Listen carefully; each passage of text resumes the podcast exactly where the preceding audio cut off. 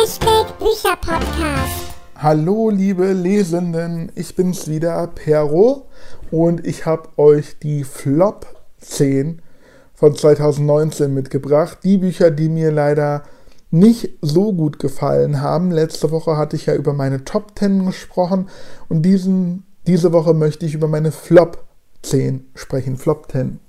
Ich muss aber gleich zu Anfang das Ganze wieder ein bisschen relativieren, denn mittlerweile kenne ich meinen Büchergeschmack schon ein bisschen besser. Ich bin ja, ich lese ja nicht erst seit gestern und mittlerweile schaffe ich es wirklich ganz, ganz furchtbar miese Bücher größtenteils zu vermeiden. Gelingt mir nicht hundertprozentig natürlich, aber die meisten vermeide ich und wenn ich eins finde, was wirklich so schlecht ist, breche ich es ab. Also es gibt wenige Bücher, wo ich mich dann wirklich komplett durchquäle. Das gibt es schon noch, wird auch in dieser Liste heute hier benannt werden, hat dann aber Gründe. Normalerweise quäle ich mich nicht so gerne durch Bücher hindurch und deswegen landen auch hier in diesen Flop 10 nicht die abgebrochenen Bücher. Die hätten hier eine Daseinsberechtigung auf jeden Fall, sonst hätte ich sie ja nicht abgebrochen. Vielleicht kann ich auch dazu nochmal eine extra Folge drehen, aufnehmen, ich sage mal drehen, aufnehmen, in denen ich halt bespreche, warum ich welche Bücher abgebrochen habe, warum sie mir nicht gefallen haben. Ich muss die, sie aber ehrlich gesagt dann rekonstruieren, weil ich mir die nicht irgendwo notiert habe, glaube ich. muss dann mal zusammensuchen. Äh, vielleicht wird es dann nicht unbedingt ähm, werden es nicht die Bücher von 2019 oder so, also so allgemein vielleicht Bücher, die ich ab, äh, abgebrochen habe. Muss ich mal schauen oder zumindest, dass ich zehn Bücher zusammenkriege, weil man einen Podcast hat ja meistens zehn Bücher, die ich erwähne oder im Durchschnitt sage ich jetzt mal so, so wie heute auch, die Flop 10. Aber wie gesagt, ähm, ich habe das mittlerweile ganz gut raus, was mir gefällt und was mir nicht gefällt. Und deswegen sind die hinteren Ränge auf diesen Flop 10 auf dieser Flop 10 Liste nicht unbedingt schlechte Bücher. Also ich werde dann auch sagen, dass ich teilweise drei Sterne vergeben habe, immer noch, oder zwei Sterne. Und nur die vorderen Ränge haben tatsächlich nur einen Stern von mir bekommen. Die abgebrochenen Bücher wären dann quasi diejenigen, die null Sterne von mir bekommen würden, aber die rezensiere ich nicht. Deswegen habe ich sie nirgendwo aufgelistet. Aber ja, nur dass ihr schon mal von vornherein wisst, auf was ihr euch hier einlässt, wenn ihr mir zuhört. Und dann würde ich auch jetzt gerne einfach mal beginnen, bevor ich hier noch stundenlang weiter spreche. Ihr könnt mir eure Flops gerne mal auf Instagram nennen. Da findet ihr mich unter Bücherpodcast, Buecha Podcast geschrieben. Und da könnt ihr mir unter das Bild zum heutigen Podcast gerne mal eure Meinung drunter schreiben. Was waren eure Flop-Bücher des Jahres? Ihr könnt mir auch gerne nur ein Buch nennen, wenn ihr möchtet, oder drei Bücher, wie ihr gerne möchtet. Und jetzt fangen wir an mit dem Platz 10. Der erste Platz ist dann natürlich das schlechteste Buch, das mieseste, der größte Flop und 10 noch akzeptabel, sage ich jetzt mal so. Auf dem zehnten Platz ist dementsprechend ein Buch gelandet, was von mir tatsächlich noch drei Sterne bekommen hat. Und zwar ist es ein Buch, was ich im Dezember erst gelesen habe. Und das hatte ich im vorletzten Podcast auch schon erwähnt. Die Elternmärchen Edition 10, die schönsten Weihnachtsmärchen. Die habe ich mir vorgenommen, weil es perfekt gepasst hat in die Weihnachtszeit ist im CBJ Verlag erschienen, hat 224 Seiten und enthält quasi klassische Weihnachtsmärchen von Hans Christian Andersen unter anderem. Die Bücher unterliegen keinem Copyright mehr, weil die Märchen natürlich schon so alt sind und die findet man auch auf kostenlose Weise im Internet zuhauf. Zum Beispiel im Projekt Gutenberg findet man wahrscheinlich alle Texte dass man sie gar nicht als Buchform braucht. Aber ich finde diese Edition sehr hübsch, schön gestaltet und ich habe die ersten neun Bände schon besessen, dass ich mir dann auch Teil oder den zehnten Band bestellt habe, endlich mal. Den gibt es leider, glaube ich, so nicht mehr. Ich musste ihn mir auch gebraucht besorgen, habe das zum Glück in einer ganz guten Verfassung bekommen und dann jetzt im Dezember gelesen, um mich ein bisschen auf Weihnachten einzulassen. Und es gab darin auch ganz schöne Märchen, vor allem, das hatte ich auch dann im vorletzten Podcast erwähnt, das Märchen Der Tannenbaum von Hans Christian Andersen. Das ist wunder wunderschön, aber es enthält halt leider auch viele langweilige Märchen, wie zum Beispiel die Schneekönigin. Die hat sich in die Länge gezogen. Also da habe ich mich wirklich durchgequält. Aber ich dachte, ich will das Buch jetzt durchhaben und ich will es auf, äh, ich will es rezensieren, weil ich alle anderen neuen Bände rezensiert habe. Und dann vervollständige ich somit die Reihe. Und es musste für mich einfach sein. Und das habe ich dann auch geschafft. Aber weil halt so viele langweilige Sachen da drin waren, habe ich es jetzt hier in die Liste mit aufgenommen auf Platz 10. Ja, wie gesagt, ich kenne meinen Geschmack schon ganz gut, dass halt ich nicht mehr so viele Ein-Sterne-Bücher lese, zum Glück. Und deswegen gibt es hier in der Liste auch welche, die gar nicht unbedingt komplett eine Katastrophe waren demzufolge oder dementsprechend auch Platz 9. Das Buch hat mir eigentlich sogar ganz gut gefallen, aber von dem Buch habe ich mich ein bisschen veräppelt gefühlt. Und darüber habe ich sogar einen eigenen Podcast aufgenommen. Und zwar rede ich hier von Auris von Vincent Cleach. Da gibt es eine eigene äh, Folge dazu, weil ich mich so aufgeregt habe. Ich habe dem Buch, äh, Buch dann in, im Endeffekt zwei von fünf Sternen vergeben. Es ist im Drömer Taschenbuchverlag erschienen und hat 352 Seiten. Ich habe das Buch im August gelesen und es geht eigentlich um ein recht spannendes Thema. Jula ist Podcasterin, die über mysteriöse Kriminalfälle berichtet. Und ein Fall interessiert sie da ganz besonders. Es geht nämlich um einen, wie, wie nennt er sich nochmal, um Matthias Hegel, der ist ein forensischer Phonetiker und er hat ja, Verbrechen aufgeklärt anhand oder mit Hilfe seines Gehörs. Also er kann mit seinem Gehör aus der Stimme von Menschen Sachen herauslesen sozusagen. Und ähm, Matthias Hegel hat selbst dann einen Mord gestanden und ist im Gefängnis gelandet. Und Jula, die Podcasterin, glaubt aber nicht, dass er wirklich gemordet hat und glaubt dieser ganzen Sache nicht wirklich und geht die, der Sache auf die Spur. Und ich bin die ganze Zeit davon ausgegangen, dass dieses Buch ein Einzelband ist. Also es wird auch von Sebastian Fitzek beworben, weil es seine Idee war, die Vincent Cliche umgesetzt hat. Und es gibt auch ein Hörspiel wohl dazu. Und weil es alles so, also von der Werbetrommel hier so wieder gerührt wurde, bin ich davon ausgegangen, es ist ein Einzelband. Ich bin großer Fitzek-Fan, habe gedacht, dann lese ich das. Ähm, es gibt ein Hörspiel dazu, das wohl anders sein soll als das Buch. Das wusste ich aber ich dachte, mit dem Buch wäre es abgeschlossen. Und bis zum Schluss war mir nicht bewusst, dass es ein Mehrteiler ist. Und das hat mich schon ein bisschen geärgert. Und dann gibt es quasi, ja, einen Cliffhanger oder so, wie man es nennen kann. Also das Buch endet nicht rund. Es bleiben viele Fragen offen. Und man ist quasi gezwungen weiterzulesen. Es gibt dann einen Hinweis darauf, dass man ähm, ja ein Zusatzkapitel oder sowas im Internet findet und es lesen kann. Also so sieht es jedenfalls in einem Buch aus. Wer wissen möchte, wie es weitergeht, sollte halt dieses, sollte da auf der Website vorbeischauen und dort steht es dann auch nochmal. Ich habe mir eine PDF runtergeladen und habe dann dieses Kapitel gelesen von 15 Seiten und kein ein, keine einzige Figur, kein einziger Charakter aus Auris taucht in diesen 15 Seiten auf.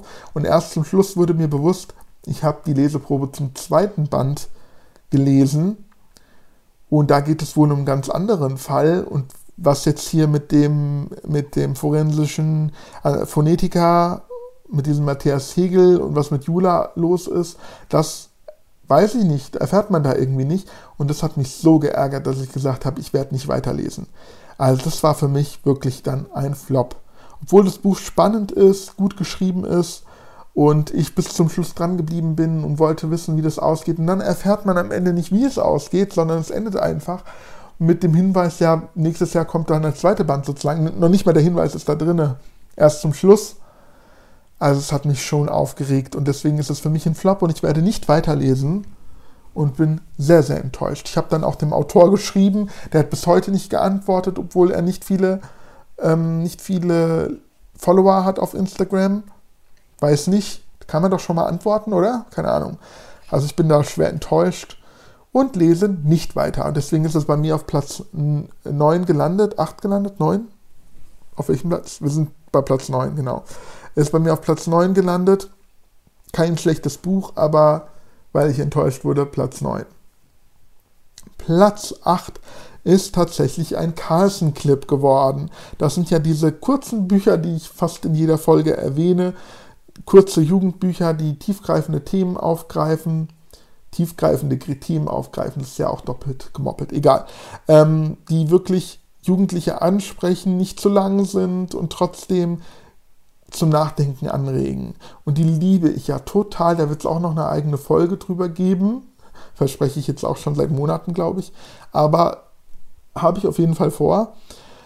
Und ja, es gibt aber einen Band, der hat mir jetzt leider nicht so gut gefallen. Zwei von fünf Sternen habe ich vergeben für Wir sehen uns im Westen von Dorit Linke. Habe ich im November 2019 gelesen.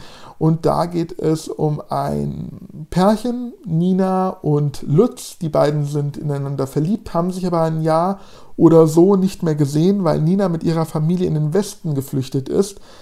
Also das Ganze äh, spielt 1989, sollte ich vielleicht noch erwähnen. Und Lutz lebt noch im Osten. Und dann fällt endlich die Mauer und die beiden wollen sich unbedingt sehen und rennen sofort los.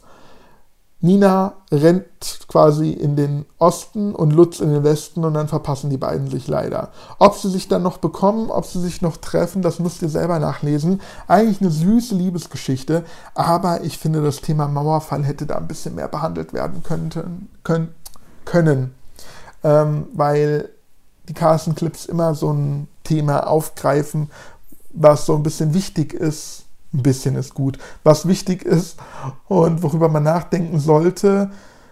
Aber ja, in dem Fall wird der Mauerfall nur nebenbei erwähnt als Anlass dafür, dass die beiden sich endlich wiedersehen, aber es wird wenig erklärt, wie es zu dem Mauerfall kam. Und meine Stimme verlässt mich gerade langsam. Ich sollte ein Stück trinken. Ich muss jetzt gerade erwähnen, dass ich die dritte Podcast-Folge in Folge aufnehme. Ich muss mal gerade ein Stück was trinken hier. Ähm, und deswegen verhasple ich mich auch andauernd und äh, meine Stimme verlässt mich langsam. Ja, aber ich habe heute mal Zeit und wollte halt ein paar Folgen auf einmal aufnehmen. Gut, Prost.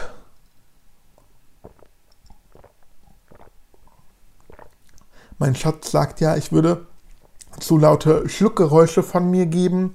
Ihr müsst jetzt gerade mal ertragen wie heißen die Leute, die irgendwie die Geräusche nicht ertragen können?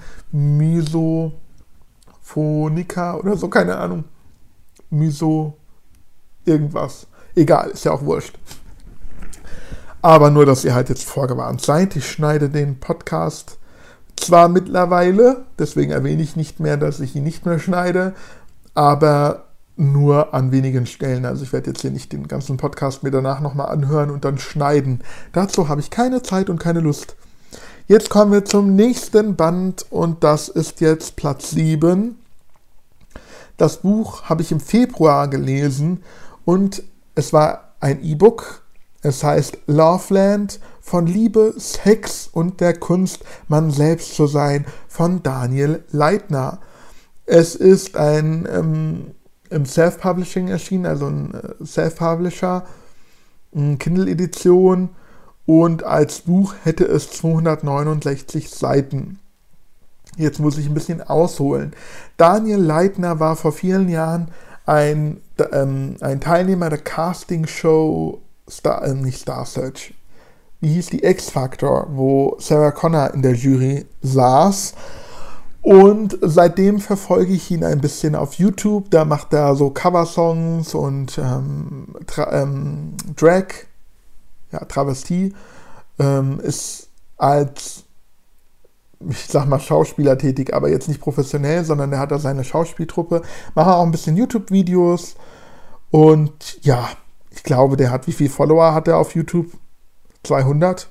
Weiß ich jetzt nicht, will jetzt niemanden unterstellen, deswegen sollte ich einfach mal im Internet äh, nachgucken.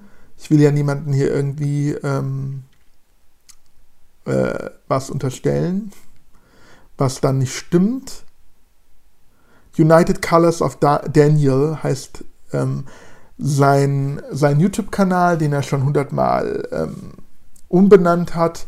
Bis vor kurzem hieß er noch Maximilian, weil sein zweiter Vorname Maximilian ist. Und er dachte, wenn er sich einen neuen Künstlernamen gibt, Maximilian, könnte er durchstarten als Sänger, hat nicht funktioniert. Und jetzt hat er ihn wieder umbenannt, den Kanal in United Colors of Daniel oder Daniel. Und er hat 92 Abonnenten. Und ich möchte jetzt, das klingt jetzt hier total fies, ich habe ja auch äh, zwei Zuhörer nur, ich bin ja auch ein Niemand, aber das ist auch genau die Kritik an meinem Buch ich würde jetzt keinen Ratgeber schreiben, weil mir, wer will einen Ratgeber von mir? Ich bin ein Niemand und niemand will einen Ratgeber von mir lesen. Deswegen schreibe ich Romane, die will vielleicht auch keiner lesen, aber ich tue nicht so, als äh, wäre ich jemand, der etwas erlebt hat, der reden, also mitreden könnte in wichtigen Themen, weil bin ich nicht. Vielleicht, ja, es klingt jetzt blöd, wenn ich irgendwie was studiert habe und ein Sachbuch über ein Thema, in dem ich mich gut auskenne, schreiben würde. Okay, aber einfach eine Biografie zu schreiben über mich als niemand, finde ich so ein bisschen unnötig. Es klingt echt gemein. Ich habe das Buch trotzdem gekauft, weil ich ihn halt ganz sympathisch finde und fand. Aber tatsächlich habe ich dann festgestellt, was er so ja, wiedergibt, ist mehr oder minder belanglos.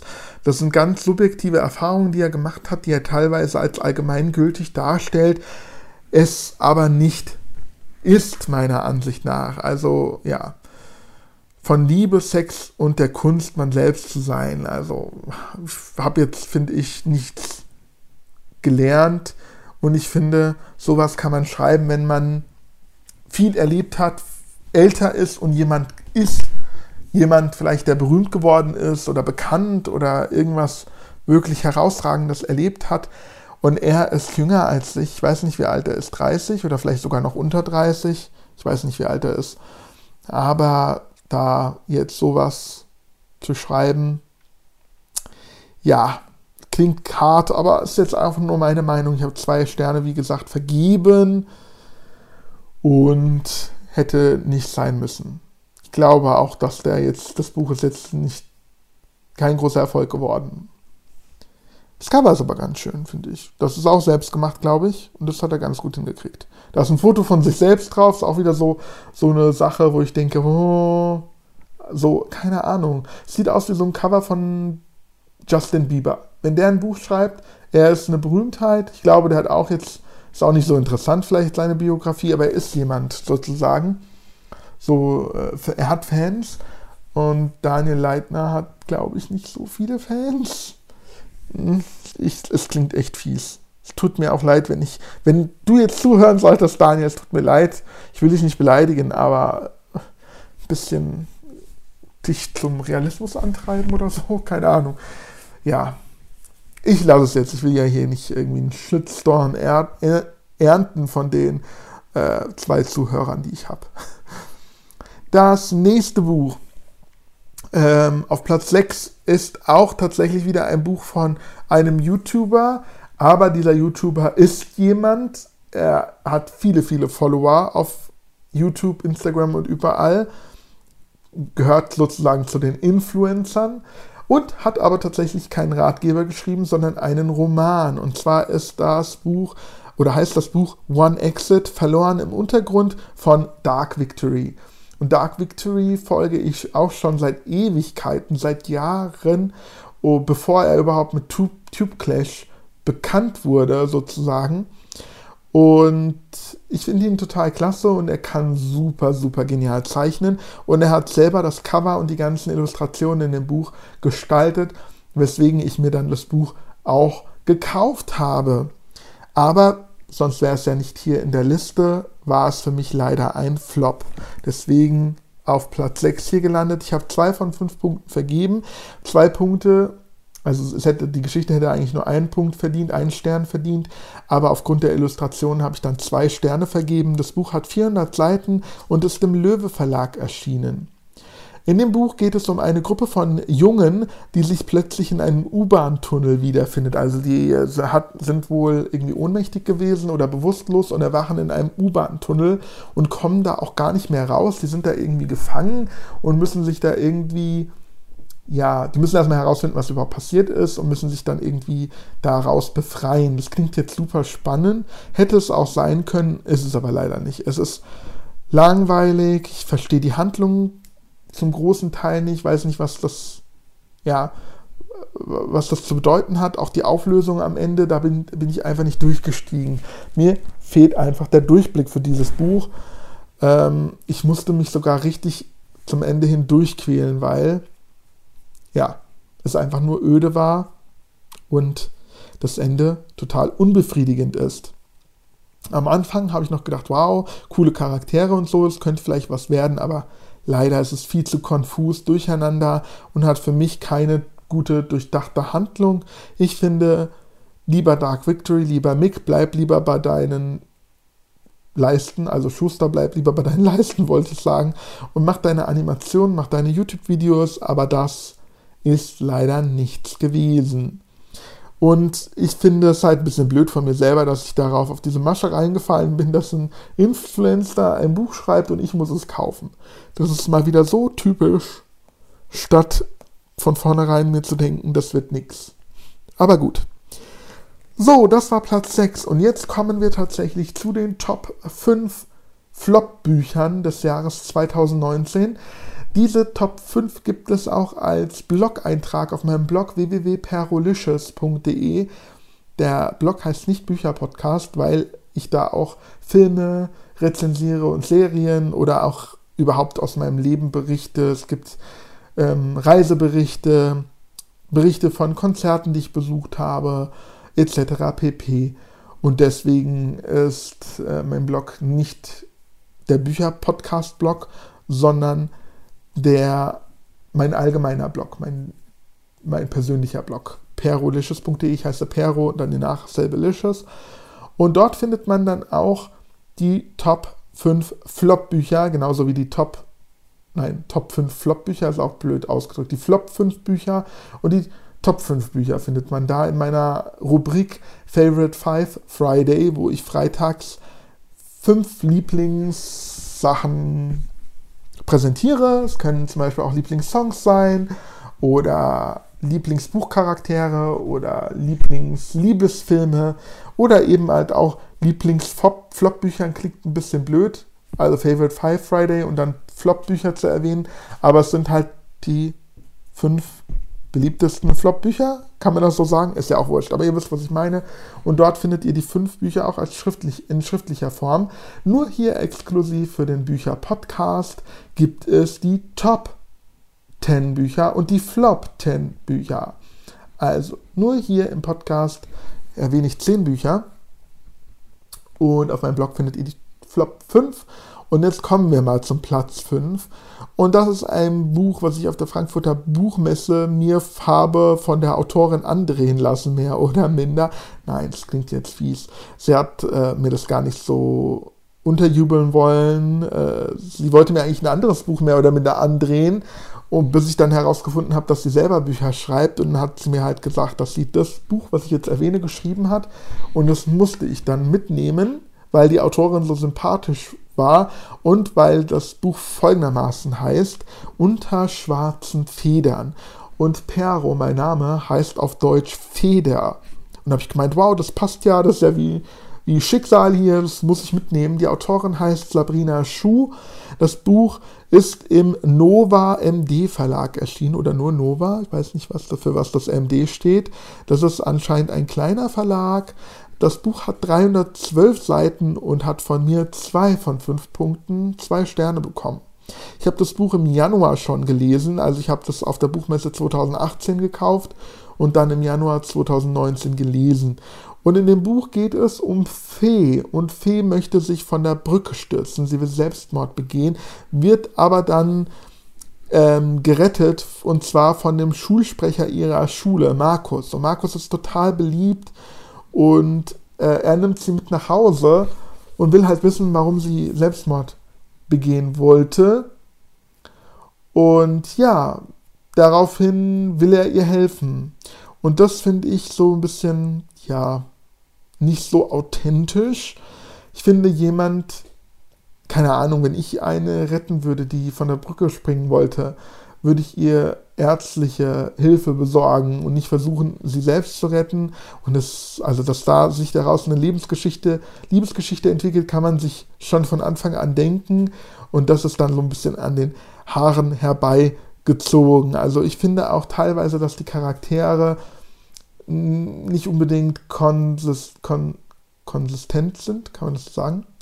Also sie ähm, handeln nicht so, wie sie eigentlich handeln würden, wenn sie dem Charakter folgen würden, den sie haben. Ist das überhaupt, äh, macht das Sinn, was ich hier gerade labere?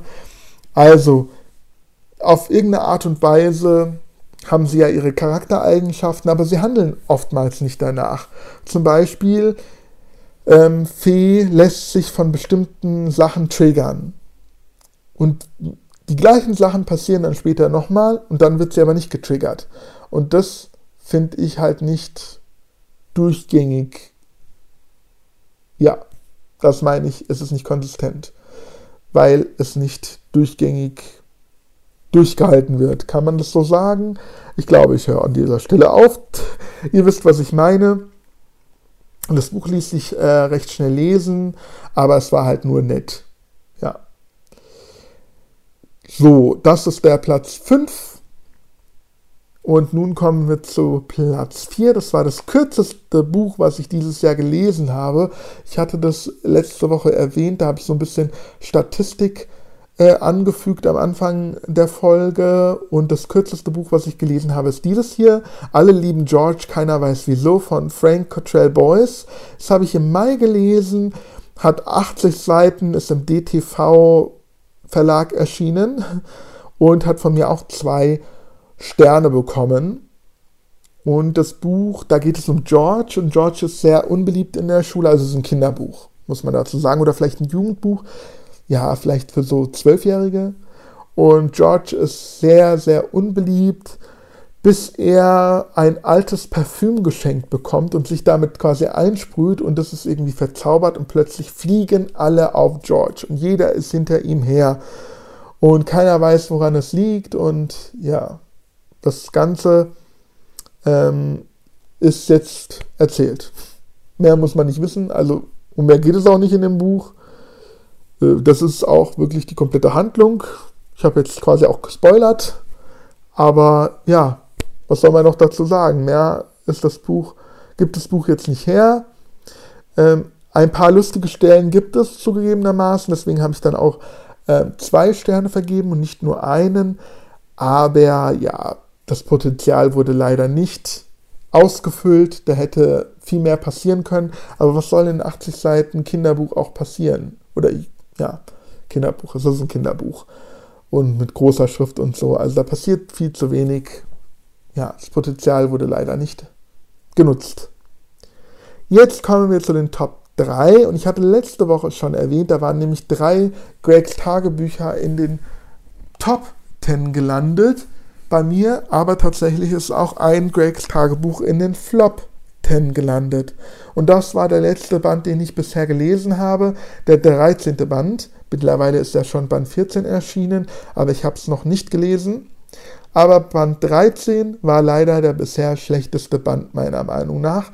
Gregs Tagebuch 13 Eiskalt erwischt von Jeff Kinney ist im Baumhaus Verlag erschienen, hat 224 Seiten und da geht es wieder darum, dass es Winter ist es gibt ja einige Gregs Tagebücher, die im Winter spielen und das, die ganze Stadt ist eingeschneit und Greg darf nicht in die Schule gehen und in der Wohngegend bricht Chaos aus und es gibt so eine Art Schneeballschlacht zwischen, ja, auf der Straße zwischen den Kindern, die irgendwie am oberen Ende wohnen und die, die am unteren Ende wohnen. Und das ganze Buch geht quasi um diese komische Schneeballschlacht, die irgendwie nicht witzig ist.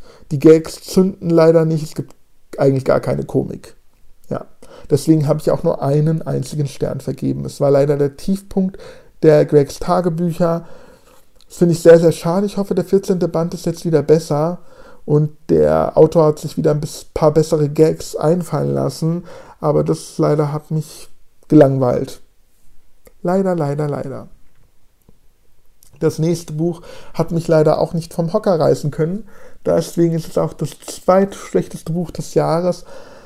es war ein Geschenk, deswegen musste ich es lesen. Nein, Quatsch. Ich wollte es auch lesen, weil es ein Buch zu einer Serie ist, die ich sehr, sehr gerne geschaut habe dieses Jahr, oder letztes Jahr besser gesagt, wir haben ja schon 2020. Und zwar das Buch äh, heißt Chilling Adventures of Sabrina Hexenzeit von Sarah Reese Brennan. Und The Chilling Adventures of Sabrina läuft auf Netflix und ich liebe die Serie. Und deswegen wurde mir auch dieses Buch geschenkt. Und ich dachte, jetzt gibt es noch ein bisschen, gibt es noch so eine Zusatzstory, ein bisschen mehr und ja, ein paar Hintergrundinfos, vielleicht auch eine Vorgeschichte, weil ich dann ziemlich schnell herausgefunden habe, dass das vor der Serie spielt und ich dachte, jetzt erfahre ich, was vorher gewesen ist, aber eigentlich erfährt man gar nichts. Das Buch ist im Heine Verlag erschienen, hat 320 Seiten. Ich habe es im September gelesen und nur einen Stern vergeben, weil quasi man die Geschichte, die Handlung, die Rahmenhandlung ist so, dass Sabrina total verliebt in Harvey ist, ähm, sie aber an seiner Liebe zweifelt und ihn dann verzaubert.